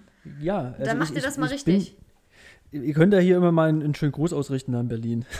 ich muss auch mal. Machen wir. Machen wir. auch nochmal hinschreiben. Jetzt am Wochenende sind wir ja wieder in, in Saarbrücken hier, DTU, äh, Triathlon Bundesliga, und da sind alleine 13 Kameras im Einsatz und davon wieder vier mobil und so weiter und so fort. Ja. Also, es ist natürlich dort bei so einem Rennen, was von A nach B geht, äh, das ist natürlich begrenzt, aber unterm Strich, ob dann jetzt mal fünf Motorräder fahren oder sechs, das ist halt irgendwie auch Wurst, ja. Also man kann halt immer sagen, wir haben die Spitze Frauen, wir haben die Spitze Männer, wir haben die deutsche Spitze, Platz 1 und 2 und so weiter. Das ist eigentlich alles nicht so das Hexenwerk, ja. Also das kostet dann auch nicht mehr irgendwie so viel. Das ist äh, schon überschaubar. Und bei den großen Rennen, bei den Aufwänden, die dahinter stecken, denke ich immer, ach kommt, man muss schon schauen, dass man auch die deutsche Spitze dort entsprechend zeigt. Aber ich weiß nicht, was dort für Restriktionen sind. Ich hatte das wir Gefühl, vermitteln dass euch, wir vermitteln euch mal. das dort auch. Gerne. Äh, war das nicht in Polen, also hier die, die, die Polen oder in Pole, die das gemacht haben? Oder die Tschechen? Ich weiß es nicht, weil ich hatte mal so einen Regienamen gehört. Aber das wisst ihr jetzt auch nicht genau, oder? Nee, du, weil, weiß ich nicht. Und Gott sei hm. Dank waren wir ja, jetzt ja. auch, also bei den Berliner Events sind wir auch einfach immer live dabei. Ähm, und deswegen habe ich mir, ich glaube, noch nie einen, einen Stream für den Berliner Events angucken müssen, weil da gehe ich auf jeden Fall raus vor die Tür, laufe zwei Kilometer und schaue mir das Ganze live an. Aber ich muss sagen, ich finde schon auch in, äh, in Zeiten eben, wo äh, kaum Zuschauer da ich, ich sind. Find das, ich finde das ein enorm Veran wichtiger Punkt. Ist die, ist die ich habe mich auch über, bei, bei, den, bei anderen Leichtathletik-Events also man hat ja immer ah, den Standard. Wir haben uns auch über die Deutschen so geärgert. Weißt du, da, findet alles ohne Zuschauer statt und dann muss man eigentlich auch genau entsprechend äh, die, die, ist eine Verantwortung eben, dass das Publikum das irgendwie verfolgen kann. Man kann es nicht live machen, also braucht man einen guten Live. Da ist man auf den, den Stream angewiesen, genau. Das finde ich auch das Entscheidende. Ja. Also gerade in Corona-Zeiten. Ja, und jetzt, ich weiß gar nicht, lief das im Fernsehen noch? Ähm, Markus, war das irgendwie im Öffentlich-Rechtlichen oder irgendwo noch zu sehen? Oder nee, das war auf der Seite der Stream. Ja gut, ich meine jetzt im Podcast hier gefühlt sind auch 10% der Redezeit, ähm, regen wir uns über irgendwelche Streams auf und TV-Übertragung. Das ja. ist nach wie vor ja immer ein Thema. Ich will es jetzt eigentlich auch gar nicht so viel weiter in die, in die Länge ziehen. Es wurde auch schon vieles dazu gesagt, aber ja, es muss halt am Ende, es muss einfach ein bisschen besser werden und da muss vielleicht auch ein bisschen mehr Geld reingesteckt werden. Ich weiß jetzt auch nicht, wie die Reichweite bei so Streams ist, wie man da erreicht. Natürlich, wenn jetzt ähm, RBB da ist und die das übertragen, ist es natürlich gleich eine Spur professioneller und auch besser. Ich weiß jetzt auch nicht, warum die es jetzt beim Halbmarathon. Ja, es hängt noch, noch vielleicht das letzte Wort. Aber ich habe noch einen Weckerpunkt, Alex. Nee, nee, ich muss nur noch eins sagen. Jedes, noch eins je, nein, nein, nein, was mich jedes Mal richtig nervt. Ich weiß nicht, wie es dir gegangen ist, Rabea, aber das ist immer, wenn die Topläufer ins Ziel fahren und dann sind irgendwelche Skater noch unterwegs, die, äh, die irgendwie nicht mal über Kopfsteinpflaster sturzfrei drüber fahren können und du musst es ja echt so links, rechts, das war ja irgendwie nicht klar, wo du langlaufen musst bei der Ziel, Zielankunft. Da gab es auch so zwei ähm, Wegmöglichkeiten. Ich weiß gar nicht, ob du das so mitbekommen hast ja. oder ob für dich das ein Thema war. Also von der Kamera sah es so aus, aber ich werde es nie verstehen, warum man diese Skater so starten lässt, dass die ganz langsam dann mit den Topläufern ins Ziel kommen, die dann irgendwie so desorientiert und dehydriert ähm, ihre Kreise da ziehen. Also das, ich, das ist aber nicht nur beim Halbmarathon, das ist auch beim Marathon das geht mir echt nicht in den Kopf also, rein. Oder ich glaube, die haben ja. einfach, einfach nur Sperrzeiten. Bei mir, äh, mir ist tatsächlich gar nicht, äh, die, die Skater oder so äh, sind mir gar nicht in, aufgefallen, auch in dem Punkt nicht, nicht negativ aufgefallen. Bei mir war es tatsächlich so, ähm, dass ich im Grunde eine andere Spur laufen sollte, auch als die Männer, die ins Ziel gelaufen sind. Ähm, und deswegen mhm. mich im Grunde auch, weil ich äh, ja schon auch mit, mit Jungs gerannt bin, auch gerade die letzten Kilometer, ähm, waren eben auch noch Jungs dabei und die mussten halt im Grunde weiter geradeaus laufen und ich sollte eben die Schleife dann ähm, nach rechts raus, damit ich sozusagen mein, in meiner eigenen Bahn laufe, damit ich dann auch wieder durch das Zielbanner laufen kann. Ähm, da die, die Kommunikation äh, war aber ein bisschen langsam und dann hieß, Rabea, Rabea, Rabea, nach rechts, rechts, rechts, okay, okay, okay, Rabea nach rechts. Und deswegen musste ich dann sozusagen nochmal so, ein, noch so eine Nase zurückdrehen. Aber, aber genau, das lag eben ähm, daran, dass dass ich, dass ich da eben ähm, losgelöst von den Männern auch ins Ziel laufen sollte. Aber es war äh, eine Minute bevor du ins Ziel gekommen bist, war nämlich war eine Skatergruppe, die durchgerollt ist. Und die eine hatte nicht so richtig Kontrolle über ihre Skater. Ähm, und ist dann Sag nämlich auch in die Ecke, wo sie gerade schon das äh, Zielbanner aufgerollt haben und hat sich da erstmal voll hingepackt. also Aber ziemlich das vor bei dem jeder Banner. Übertragung sehe ich das immer. wenn die Topläufer ins Ziel kommen, irgendwelche Skater, die da Schlangenlinien fahren, irgendwo dagegen fahren, stürzen, das habe ich schon so oft gesehen. Ich weiß nicht, ob das so eine, ob er die nicht einfach noch so ja, aber es ist, es ist ja lässt, nur dann macht man so einen Cut-Off und dann. schon Platz, oder? Also. Ich, ja, ich verstehe, Platz, was du meinst. Ich, ich fand es auch, als ich Bekele auch gelaufen ist in Berlin. Und dachte mir auch, es wäre jetzt unpraktisch, und, ähm, wenn das jetzt eine Minute vorher gewesen wäre. Ähm, Aber. Ja, aber auch so, wenn Bekele, als er in Berlin dann gelaufen ist und fast Weltrekord gerannt ist und dann macht er so sein, seine letzte 200 Meter und dann sind er so Skater, dann das finde ich auch das Bild irgendwie immer, dann, dann läuft es so Weltrekord oder fast. Ach, Markus, du bist aber auch kritisch. Ja, wirklich. Da kommen ja, dann auch mal andere Leute so. ins Bild. Einmal im Fernsehen. alle nicht ins Bild, auch im Ziel, die dann so, die ja gleich rumschubsen, die werden einmal gleich rumgeschubst. Irgendwelche Handtücher hingereicht und so. Lass die Leute doch mal in Ruhe laufen. Ja, wir haben, wir haben äh, auch vorher gesagt bekommen, wir dürfen, äh, wenn wir ähm, durchs Ziel laufen, ähm, dann, dann sollen wir bitte jubeln und nicht irgendwie so mit, mit äh, verzerrtem Gesicht nur auf die Uhr drücken. Das sieht nicht gut aus auf den Bildern. Ja, vor allem auf die Uhr drücken ist ganz kritisch, weil dann hast du ja die Hand vor der genau Startnummer und wo alle Sponsoren drauf alle Sponsoren und das ist, geht gar nicht. Also deswegen Arme hochreißen und jubeln, da kann man, äh, da kann man nichts falsch machen und keine Sponsoren verdecken. Ganz ich wichtig. Gleich ja, am Ende ist es, ist es ein netter Wunsch, aber wie, wie er das dann macht, ist ja dann schon auch eure Sache am Ende. Ja, aber ja, ich denke mal schon, dass man dann auch gerne jubelt, aber wenn jetzt jemand sagt, na, ich drücke dann halt meine Uhr ab und dann, dann ist es halt so. Es ist so du, ich habe auch ja. auf die Uhr gedrückt, das ist mir wichtig. Ich habe die ganze Zeit, das ja, ich will das ja, ja auch sehen. Aber was es war dann halt, es war dann eine, eine Sekunde zu langsam. Meine Uhr habe ich erst bei 36 eingestoppt. Ah, du kriegst das bei der technischen Besprechung, kriegst du schon gesagt, dass du ähm, bitte äh, dich freuen sollst, wenn du über die Ziellinie ja, läufst. also so ganz machen, was du da willst. Ich weiß nicht, ob das wirklich im Endeffekt, wenn du es wenn nicht machst oder die Startnummer verdeckst oder kacke aussiehst, ob, äh, ob das dann wirklich Konsequenzen Nein, jemals ich glaub, gehabt nicht, hat. jemand ans Bein, aber. Es wird schon gesagt. Ja. Also bei der technischen Besprechung wird in der Regel, also Marc ist da schon hinterher äh, da äh, die. Äh, wie, äh, wie, bei den Radprofis, die noch ihr Trikot dann zumachen, wenn sie über die Ziellinie fahren. Also wenn es bei einer Bergankunft irgendwie klar ist, wer gewinnt, machen die auch nochmal ihr Trikot zu, dass man die Sponsoren sieht. Aber die verdienen halt auch richtig Geld. Ja. Also richtig, richtig. Ja, aber, ja. aber ich meine, wenn du kannst als Läufer über die Ziellinie laufen, wenn du dann im Hinterkopf hast, äh, das ist ja auch ja, voll ist in ja Ordnung. Auch, außerdem also. ist es auch für mich gut, weil auch die, die ich kann, ich will ja auch nachher auf Social Media posten und da sieht ein Jubelbild auch schön aus.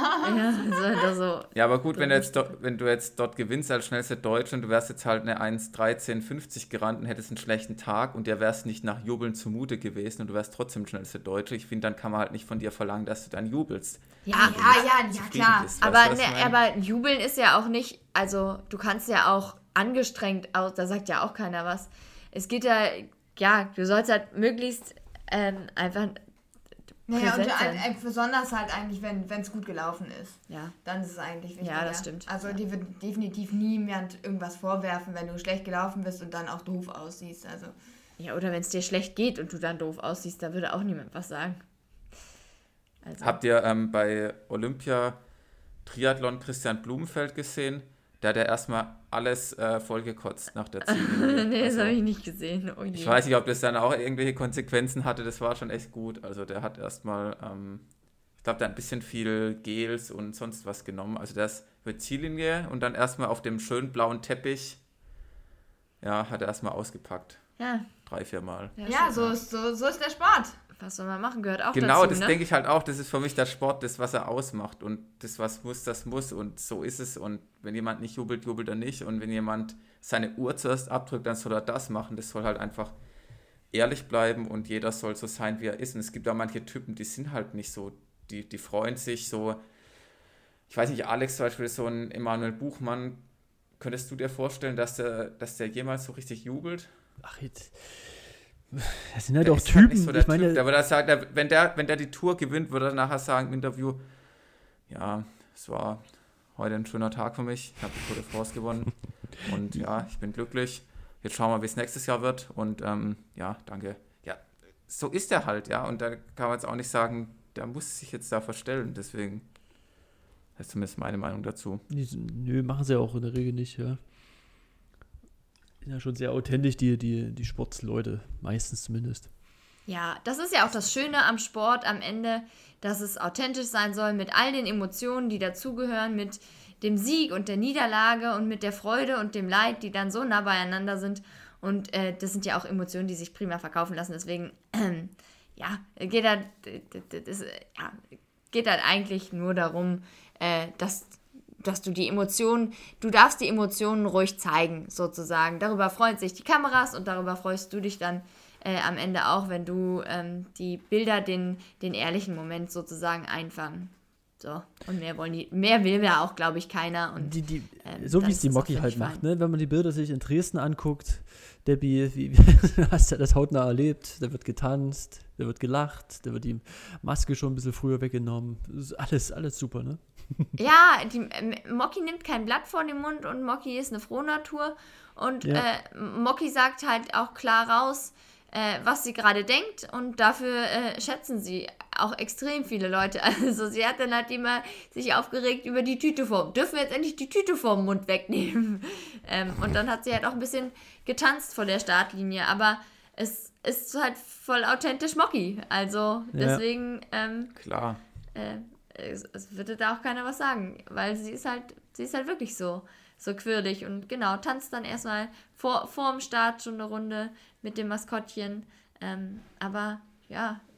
Im Zelt vorm Halbmarathon hat sie auch erstmal noch getanzt. Ja, nach drei Stunden Schlaf. Ja. Nicht schlecht.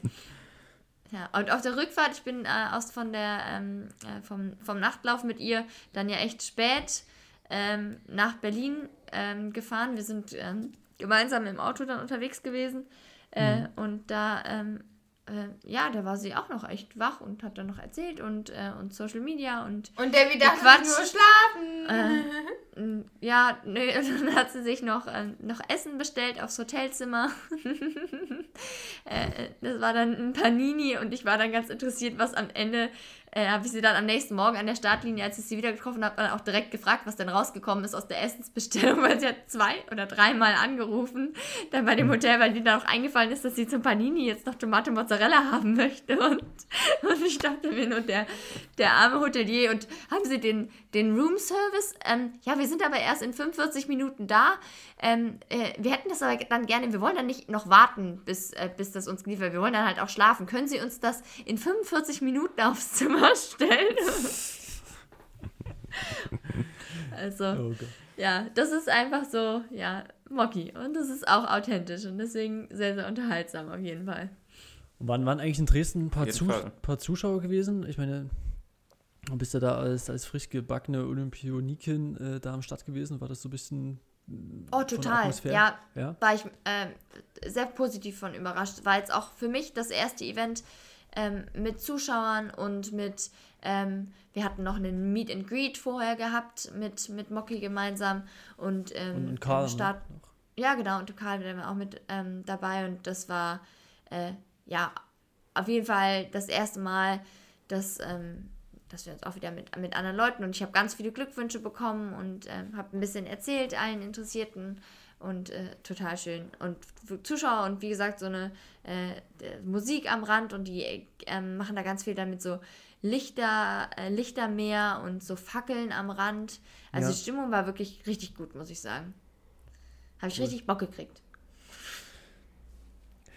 Ja, äh, glaube ich. Und die Bilder sahen auf jeden Fall gut aus. Ähm, ich merke schon, ihr seid gleich direkt weiter im Lauffieber, ne? Das, das ist so das Ding. Ja. Das geht ja. einfach nahtlos weiter. Ja, wir freuen uns über die großen Laufevents und wir wissen zu schätzen, wie äh, cool es ist, wenn andere Leute da mitfiebern und wenn wirklich Stimmung am Rand ist. Das ist echt, macht schon sehr, sehr viel aus. Abgesehen davon, dass man natürlich ähm, seine Zeiten und Co. für wichtige Wettkämpfe und wichtige Qualifikationen auch als Motivation hat. Aber ähm, ja, diese Lauf-Events, dieses Marathonlaufen, das ist schon einfach speziell. Und es ist toll, wenn man das mit ganz vielen Leuten teilen kann. Hm. Ja, und da steht jetzt in der Schweiz Lugano äh, jetzt als nächstes bereit. Flacher Kurs offensichtlich, einmal um See oder wie, wie ist das dort? Äh, ja, an der Küste. Äh, an der Küste. Um See. Läuft man. Gibt es eine Küste? Gibt, hat eine Schweiz eine Küste? Ja. Nee, du läufst um See rum. Nee, ja, an, an Atlantikküste. Nee, an, Ja, an der, an der, an der Küste, nee, warte, am Ufer. Ufer ist das am richtige Strand. Wort. Oh Gott, Debbie, Wortfindungsstörung, es wird spät. Es ist, es ist spät, Jungs, wir sind auch schon weit über dem Zeitlimit. ja, ja. Ich glaube. das, das, nehmen wir mal als. als ich äh, ich finde, das ist eine Abschied. gute Ausrede für Küste und Ufer. Sagt sie Küste. ja, glaub, sorry. Der Titel vom Podcast wird äh, Strandurlaub in der Schweiz. Ja. genau. Ja, an der Küste. Ja, das heißt Ufer. Okay, gut, wollen wir jetzt noch drauf rumreiten? ja. Ich will jetzt schlafen gehen, mir reicht. Damit ziehe sie jetzt äh, noch ein bisschen auf. ja, na, wir haben doch eine Menge erfahren. Also, dann, dann sagen ja. wir doch hier direkt gute Nacht, oder? Und, und legt euch, was, was kann man noch zu Bett sagen? Ähm, man kann sich noch ein Panini bestellen. Genau, ein Panini. Mit Tomate Mozzarella. Ja. Auf die Trage, Aber ne? Dann in, äh, in einer Dreiviertelstunde erst. Ja. ja. Mhm. Nee, so lange warte ich jetzt nicht mehr. Na gut, dann ähm, gehen wir auf die Trage, ja. Um nicht zu sagen Bett. Ähm, Ach so, oh, okay, das, das war jetzt auch der, der, der Spruch. ja, na gut, es ist auch schon spät. Jetzt, jetzt, ist wir, jetzt sind wir durch. Ja, also dann, dann sage ich mal Tschüss an alle und vielen, vielen Dank und schlaft gut, erholt euch gut und auf die nächsten tollen Wettkämpfe. Ja, ja, ja wir freuen gut. uns. Macht's gut. Tschüss.